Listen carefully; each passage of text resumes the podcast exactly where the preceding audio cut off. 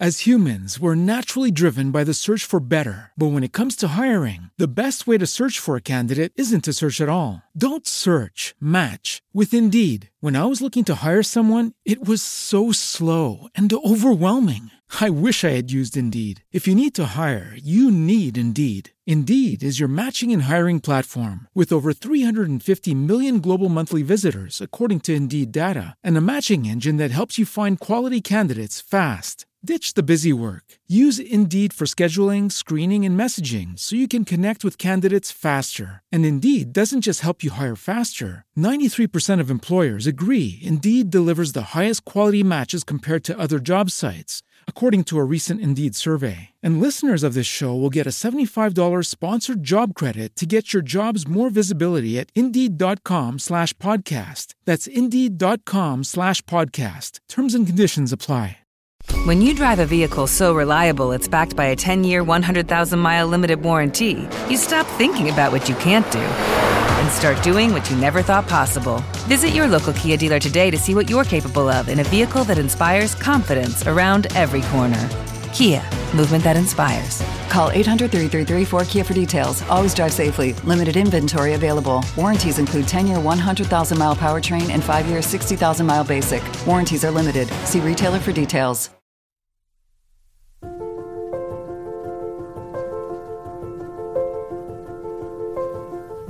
La resiliencia es la capacidad que tenemos los seres humanos de adaptarnos ante las adversidades y salir fortalecidos. ¿Se nace con esta capacidad o se hace? ¿Es propiedad de unos pocos o podemos aprender a desarrollarla? ¿Cómo podemos afrontar las dificultades y ser las mejores versiones de nosotros mismos?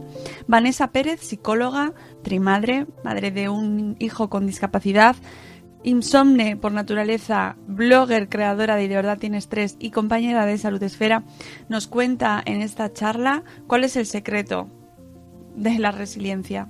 ¿Cómo aprendemos a ser resilientes? Son muchos los momentos que me han marcado a lo largo de mi vida, pero sin duda hay tres que por su impacto emocional y por las cicatrices y huellas que dejaron, eh, sentaron las bases para ser la persona que soy hoy en día. El primero fue el fallecimiento de mi padre eh, yo estaba embarazada de siete meses cuando él sufrió un aneurisma órtico abdominal delante mía, convulsionó y tuvo una parada cardiorrespiratoria. Mi padre sobrevivió diez meses, pero fueron diez meses en los que fue deteriorándose y dejó de ser ni la sombra del hombre que era. Fueron diez meses de recibir llamadas de madrugada del hospital, de empeorar, de decirnos que nos despidiéramos, de que avisáramos a los familiares más allegados, de escuchar la palabra 1% mm, de posibilidades de recuperación de tener que estar ingresada por amenaza de parto prematuro y un hospital y mi padre en otro, de provocarme el parto por riesgo fetal. Al final mi padre murió y la noche que llegamos al tanatorio, eh, cuando bajé del coche, las piernas empezaron a temblar. Hasta ese momento lo vivido todo como en una nube, pero cuando llegué allí y todos esos coches, vi que era verdad. Yo he sido siempre una personalidad em, muy tímida, odio la confrontación, eh, soy más, era más bien de huida hasta ese momento. Eh, cuando llegué allí le dije a mi marido, mira Luis, yo no quiero bajar, no quiero entrar ahí, no quiero hacerle frente a esto. Como hija mayor estaba aterrada por tener que llegar y ver a toda la gente, a todos los familiares que venían a despedirse de mi padre. Pero tuve que hacerlo y lo hice. Al día siguiente, cuando acabó la ceremonia religiosa, frente a la sorpresa de todo el mundo y, y mía misma también, me levanté, me puse delante del altar y empecé a hablar. Empecé a hablar de mi padre, de familiares y amigos que se habían ido. Le di las gracias a todo el mundo. Y pedí por favor que no nos llenaran el pésame ya que mi madre estaba bastante agotada. Ese fue el principio de mi cambio eh, y, las bases para afrontar todo lo que me iba a llegar más adelante. El segundo momento fue cuando mi hijo Rodrigo sufrió su primera crisis convulsiva. Cuando íbamos camino del hospital y él no veíamos que no reaccionaba, que no volvía en sí, teníamos tanto miedo de perderlo, de que se quedara así para siempre. Nos miramos por el espejo retrovisor y nos dijimos, Rodrigo definitivamente tiene algo. Y sabíamos que nuestra vida iba a cambiar a partir de ese momento, ni nos imaginábamos cuánto. Ese fue el principio de mi maternidad diversa. Y en tercer lugar, cuando a mi hijo Alejandro le detectaron un citomegalovirus congénito en el primer trimestre de embarazo. Y bueno, pues me lo pintaron fatal.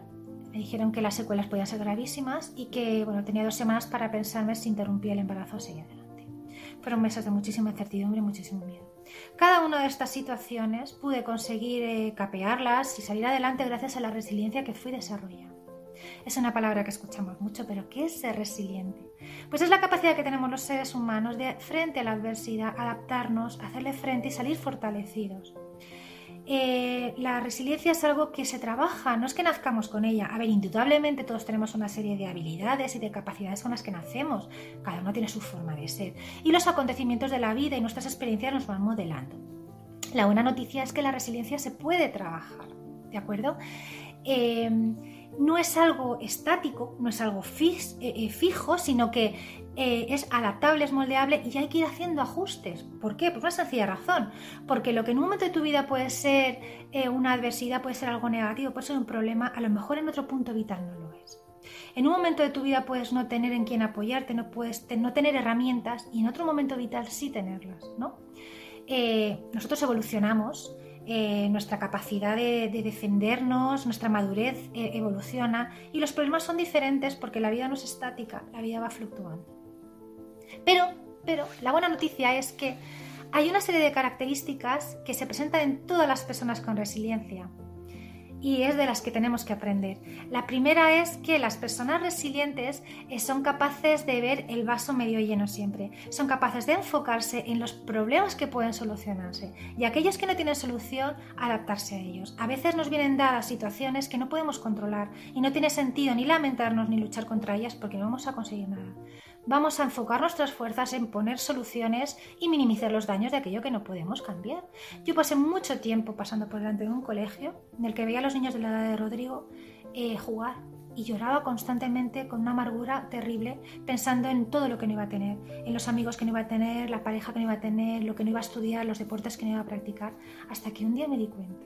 Y es lo que tengo aquí, lo que tengo aquí es lo que tengo que aprovechar. Vamos a ver en qué condiciones, eh, dadas nuestras circunstancias, nuestra familia y sus capacidades, que sea el niño más feliz del mundo y darle todas las oportunidades y más que estén a nuestro alcance. Y cuando vi a través de esa etiqueta fui capaz de respirar tranquila y de ser realmente feliz. Por otro lado, las personas resilientes son capaces de cuestionarse, ¿lo que yo estoy haciendo me ayuda? Eh, ¿Sirve para algo? Eh, ¿Estar todo el día encerrado en casa llorando me está ayudando? Llegó un momento en el que me dediqué a buscar información como una loca en foros. Y al final lo único que hice fue frustrarme porque veía que, mi hijo no iba a lograr esos sitios del desarrollo. Lo que decidí fue formarme en neurodesarrollo y aprender de la ciencia y observarle y estar con él y acompañarle. Y por último lugar, las personas resilientes son personas que aceptan que en la vida puede haber adversidad que pueden pasar cosas negativas y no pasa nada, que aceptan que hay eh, momentos eh, de felicidad, pero también hay momentos de, amargura, de tristeza, de enfado. Mirad, el estado de ánimo no es un estado estable, eh, va fluctuando y podemos tener dos estados de ánimo al mismo tiempo. Nos han vendido la historia de que la nos merecemos la felicidad, nos merecemos ser felices durante todo el día, durante toda nuestra vida. Las redes sociales se encargan de eso y eso no es verdad. No es verdad, porque la felicidad es un estado de ánimo, igual que lo es la tristeza y el enfado. Y tenemos que darnos permiso para sentirnos mal, para sentirnos tristes y enfadados. Si aceptamos eso, si aceptamos que pueden venir momentos malos, será mucho más fácil hacerles frente. La resiliencia no es una cosa de los psicólogos, ya viene dada en la naturaleza. Fijaos, hay unos bichitos, unos animales microscópicos que se llaman tardígrados, son unos ositos de chopatas y son los seres más resistentes del planeta. Ya lo siento yo por las cucarachas y las ratas, pero la selección natural no entiende de privilegios. Son tan resistentes que pueden resistir un eh, holocausto nuclear. Pueden eh, sobrevivir a 300 grados bajo cero. Sobrevivir en el vacío del espacio. El colmo ya de la resiliencia de estos animalitos es que están hechos de un 80% de agua y pueden desecarse hasta un 30%, entrar en una especie de animación suspendida a la espera de que las condiciones sean más favorables para ellos. O sea, son la pera. Em, también em, vemos que está en, la construcción, porque realmente es una palabra que procede de la física, de la resistencia de materiales, y hace referencia a las fuerzas que eh, un elemento eh, pues, em, tiene, ¿no? Eh, que lo va moldeando y las fuerzas que someten hasta que e, ese, ese material llega a doblarse y llega a un punto de no retorno en el que eh, pues no es capaz de volver a su estado natural, ¿no? Es fundamental para la construcción. Bueno, pues lo ideal sería, ser como los tardigrados, ser capaces de adaptarnos para no llegar a ese punto de no retorno y, de rompernos, porque lo que no queremos es rompernos, ¿no? Pero las buenas noticias son que la resiliencia se puede trabajar. Y os voy a decir eh, cómo he conseguido yo superar estas y otras muchas situaciones, entre otras una pandemia y un confinamiento en soledad.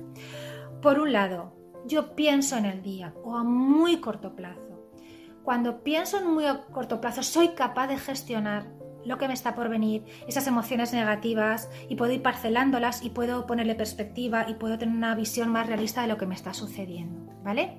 En segundo lugar, el agradecimiento. Dar gracias no es propiedad de, lo espiritual de una religión, se puede dar gracias por todo. Yo no diría que no dé gracias por tener a mi hijo Rodrigo sonriendo, por ver sus avances, aunque sean muy pequeños, pero doy gracias constantemente. Y además es que dar gracias constantemente genera cambios neuronales y hace que nos sintamos mucho mejor. Eh, por otro lado, eh, mis factores de protección. Mis factores de protección ahora mismo son mi marido y mis hijos. Pero cada uno puede tener el suyo. Puedes tener un hobby, vuestros padres, un terapeuta, unos amigos, da igual. Y además es que los factores de protección pueden ir cambiando según el ciclo vital, ¿no? Eh, a lo mejor cuando eres más joven son, es tu familia y bueno, más adelante pues es tu pareja y es tu nueva familia. Hay que encontrar qué factores de protección te ayudan. Y el ejercicio. A mí el ejercicio me ayuda a liberar y liberar carga mental, eh, pues soltándolo todo. Eh, nuestro hijo Rodrigo nos ha dado una nueva perspectiva de la maternidad y de la paternidad, nos ha enseñado la grandeza de los cuidados, eh, la maravillosa que puede ser la rutina, a dar gracias por cada pequeño logro y nos ha hecho ser mejores personas. Es sin duda la base de nuestra resiliencia. Os animo a que reflexionéis, a que echéis la vista atrás y seáis capaces de identificar qué factores de protección tenéis, eh, planificaros eh, a corto plazo la vida y veréis cómo seréis capaces de afrontar el futuro con muchísimo más optimismo.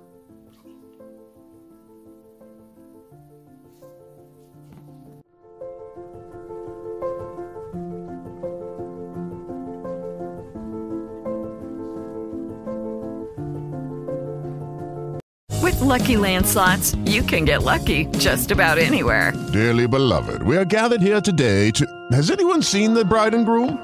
Sorry, sorry, we're here. We were getting lucky in the limo and we lost track of time.